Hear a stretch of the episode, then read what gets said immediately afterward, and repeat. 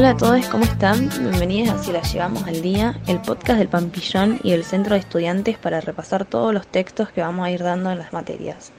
Yo soy Mai y hoy vamos a arrancar con la materia DPC, Desarrollo Psicológico Contemporáneo A, de primer año.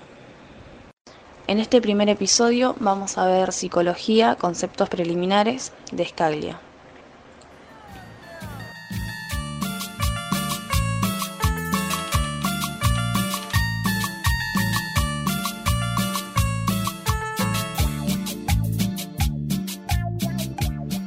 El primer punto del texto se llama Objeto y métodos de la psicología, una o varias respuestas. Bueno, para la pregunta ¿qué es la psicología? no existe una definición unánime aceptada. Si realizamos un recorrido por distintos textos de psicología en distintos momentos históricos, vamos a encontrar muchas definiciones, como por ejemplo que es el estudio del alma o el estudio de la conciencia, etc. Esto se debe a un amplio debate epistemológico acerca de las bases sobre las que se apoya la limitación de un campo de conocimiento, o sea, la definición de su objeto de estudio y del método adecuado para acceder al conocimiento de dicho objeto. El segundo punto del texto, esbozo de las respuestas al problema del objeto y del método de la psicología desde una perspectiva histórica, nos habla sobre las concepciones del hombre en la cultura occidental. Estaban divididas en tres fases, concepción clásica, concepción cristiana y concepción moderna.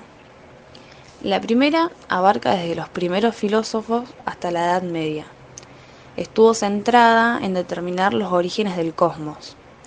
El hombre fue entendido como parte del cosmos dotado de razón, y había una preocupación por establecer las relaciones entre alma y materia.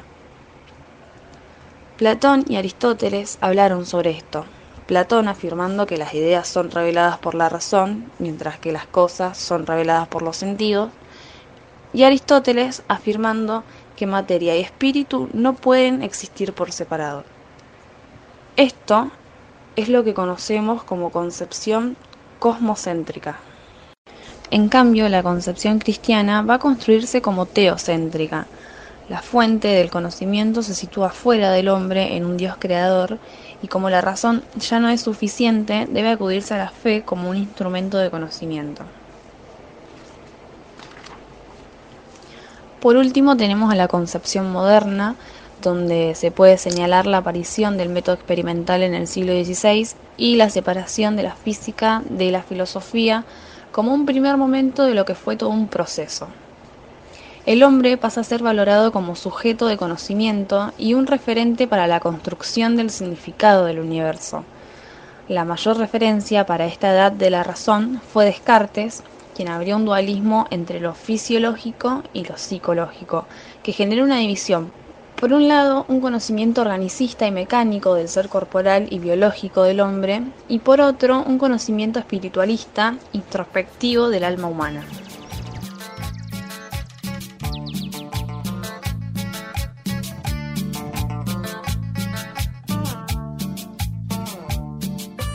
Dadas las tres concepciones, podemos pasar al siguiente punto del texto que dice, intento de constitución de una psicología independiente a partir del modelo de las ciencias físico-naturales del siglo XIX.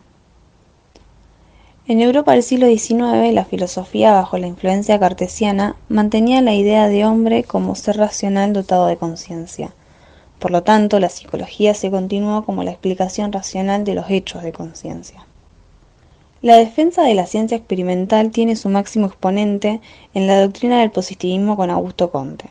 Este concepto caracteriza una actitud epistemológica ligada a la práctica de diversos métodos científicos, racionales y experimentales.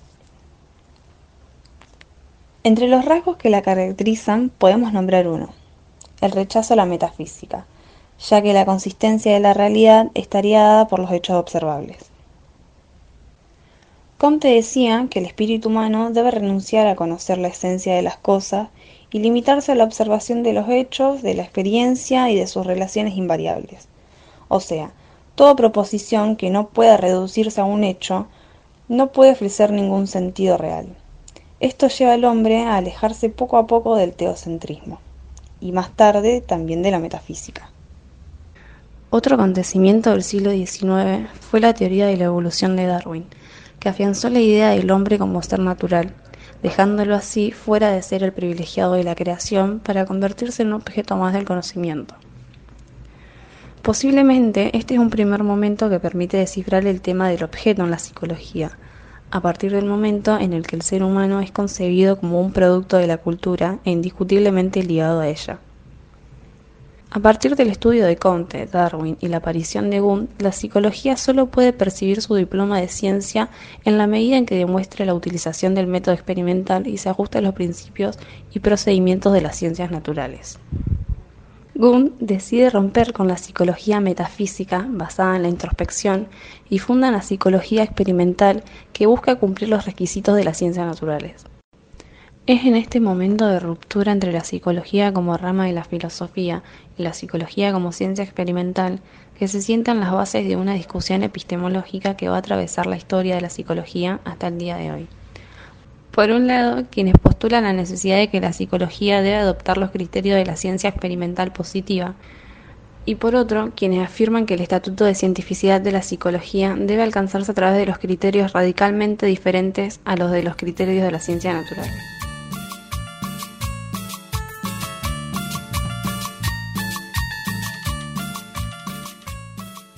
Bueno, el siguiente punto del texto dice, criterios de cientificidad y aproximación epistemológica. Sobre la situación epistemológica actual se abordan tres corrientes, dos dentro del neopositivismo y una fuera del marco positivista llamada epistemología crítica. El primero representa lo que se conoce como un método hipotético deductivo, una conjunción de hipótesis con nexos deductivos entre ellas. Es un método que se apoya en la lógica. Se relaciona con el contexto de justificación, ya que el método hace la diferencia entre las buenas y las malas hipótesis a través de la constatación de la realidad. Popper piensa que para que una teoría pueda ser considerada científica, primero tiene que ser falsable o refutada, si no, no es ciencia. La teoría paradigmática de Kuhn es diferente, pero también puede considerarse dentro del neopositivismo. Este autor se sitúa en un periodo científico en el cual los investigadores no tenían todavía un lenguaje en común. Los lenguajes comienzan a unificarse en la medida en que alguien produce algún logro.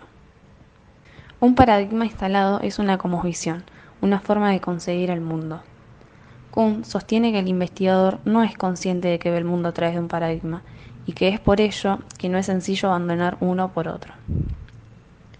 Llegando así a Bachelor, quien se oponía a las ideas de continuidad y acumulación en el progreso científico, como sostenían las teorías epistemológicas contemporáneas, sosteniendo que el conocimiento parte de errores primarios. En relación a cómo se produce el progreso científico, tenemos en cuenta dos conceptos: las nociones de obstáculos epistemológicos y de ruptura epistemológica. La relación imaginaria que mantiene el investigador con su objeto de estudio es lo que ve él como el obstáculo epistemológico, es decir, que los obstáculos para acceder al conocimiento no están fuera del sujeto, sino que en relación al mismo. El papel que juega el conocimiento previo en la epistemología de Bachelard puede funcionar como obstáculo de manera no consciente. Los nuevos conocimientos solo pueden emerger a través de reformulaciones o cuestionamientos o poniendo en duda todo saber adquirido. La ruptura epistemológica se produce por la destrucción de la relación imaginaria que mantiene el investigador con su objeto de estudio.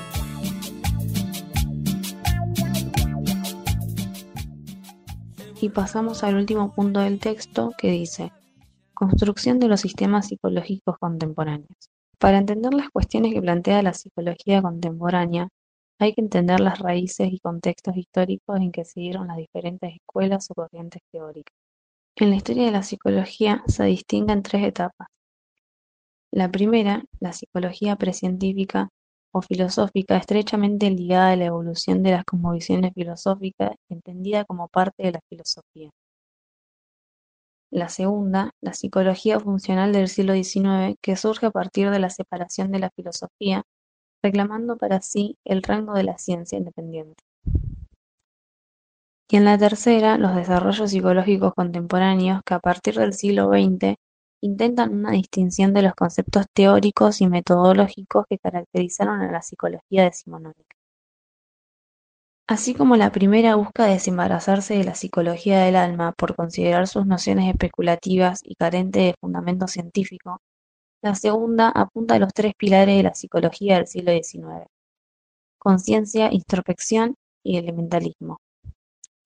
Esto nos permite comprender el surgimiento casi simultáneo de los grandes sistemas teóricos contemporáneos, que, partiendo de diferentes conceptos epistemológicos, intentan explicar diversos aspectos de la actividad psíquica: el psicoanálisis, el conductismo, la teoría de Gestalt y las teorías constructivistas. El psicoanálisis surge como respuesta a la psicología y a la psiquiatría clásica, que limitaban sus estudios al campo de la conciencia. La ruptura se produce a partir de la tematización de la vida psíquica inconsciente. El conductismo rechaza la conciencia como objeto de estudio y a la introspección como método por no ser observables. Propone como objeto de estudio a la conducta. La teoría de Gestalt consiste en reducir los fenómenos complejos a los elementos constitutivos, induciendo la noción de totalidad y la premisa de que el todo es más que la suma de sus partes. Por otro lado, modifica el concepto de individuo en la medida en que lo saca de la pasividad que le atribuye la psicología clásica. Le otorga un papel activo en cada uno de sus procesos. En relación al rol activo del sujeto en los diferentes procesos cognitivos, deben mencionarse a las denominadas teorías constructivistas, la epistemología genética y la teoría sociohistórica. Estas teorías rompen con la controversia entre innatistas y ambientalistas que desde diferentes posiciones ubican al sujeto en un rol pasivo en los procesos cognitivos. Esta visión histórica y dialéctica del devenir científico no permite adjudicar a los sistemas teóricos con las categorías de verdadero o falso, ya que todos ellos constituyen momentos parciales y provisionales en el desarrollo de la ciencia en general y de la ciencia en particular. Y sin más que agregar, nos encontramos en el próximo episodio.